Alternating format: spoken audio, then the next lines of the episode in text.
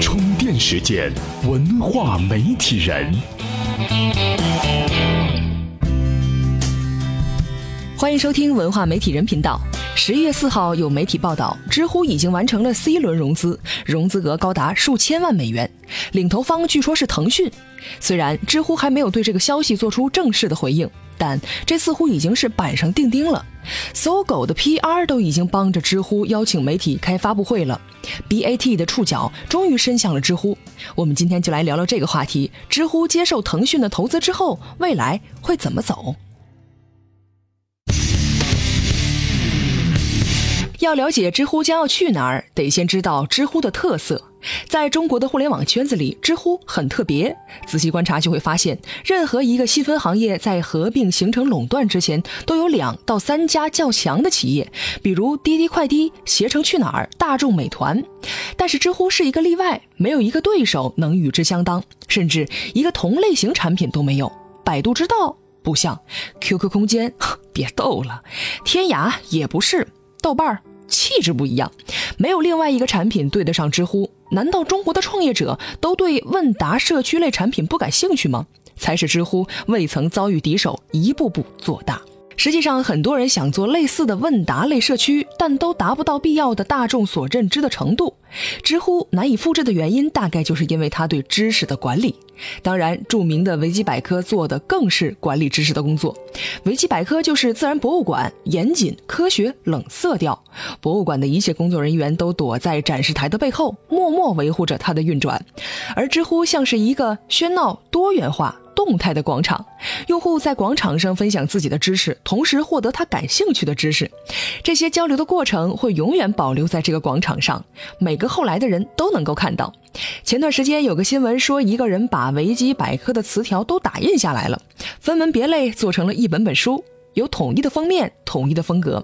然后这些书填满了一整堵墙的书架，看上去真是一系列的辉煌巨著。这还只是打印了一部分词条。最近也有一个段子说，知乎是达人们的朋友圈。虽然这个段子是想吐槽知乎的大 V 的光环效应，但也说明这个社区的流动社交真的可以让人们很容易的发现喜欢的人，发现喜欢的内容。也许知乎需要的是腾讯的人际关系方面的优势，腾讯也需要知乎的优质内容来稳固自己的社交产品。充电语录。阿里、马云、小米、雷军的成功可以说是激励了一批又一批的创业者，但并不是谁都能像他们那样幸运。虽说失败乃成功之母，但从事创投的年限二十三年的 IDG 资本创始管理合伙人熊小哥先生仍有着自己的担心。我觉得我们缺的一点呢，不是说对这个成功者的这种支持啊或者欢呼，我觉得我们社会缺乏一个什么呢？对失败者的一个容忍。跟美国的硅谷来比的话呢，我觉得在这一点上我们还有很大的一个差距。在硅谷的话，你做成一个一个公司不成，两个公司不成，第三公司还行。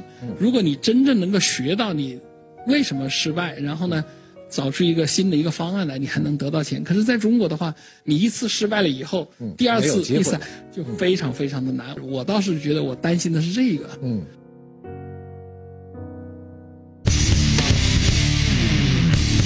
欢迎回来。对知乎来说，多年的运营已经积累了大量各行各业领域的知识，优质的内容已经形成了自己的口碑。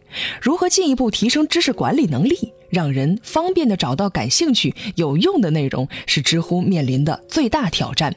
首先是知识的分类和规整。很多人说知乎的知识是碎片化的，其实不然，很多话题下的知识其实已经较为集中。集中阅读是可以获得一定连贯的知识的。比如，你如果想去创业，就会想办法在这里面找到创意、融资、投资人、股权分配、市场推广这一整套创业知识。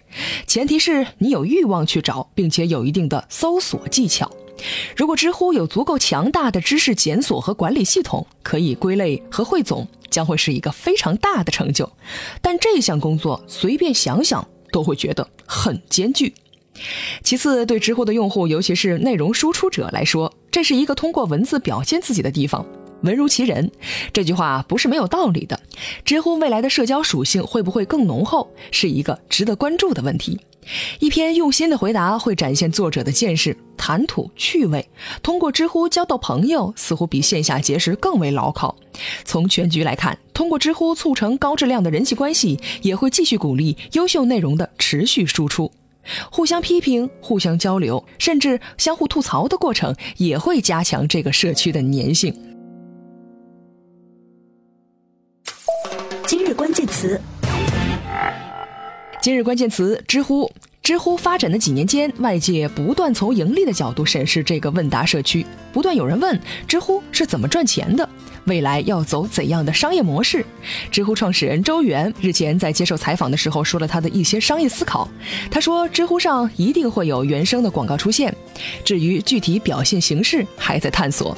那么，关于知乎的商业逻辑，周源在采访当中还说了什么？今天您在充电时间的微信公众账号中回复“知乎”两个字，就能够看到这份采访稿了。截止到十一月五号，已经有超过一百三十位小伙伴参与了充电学院首批预售，这个速度远远超出了我们的意料。再次感谢大家的认可跟支持。另外，再次提醒，充电学院将在十一月二十二号正式开放内测，预售期购买到学员资格的同学，届时可以开始在我们的微信公众账号后台观看课程视频。感谢收听，我们下期再见。随时随地，随心所欲。你的随身商学院，这里是充电时间。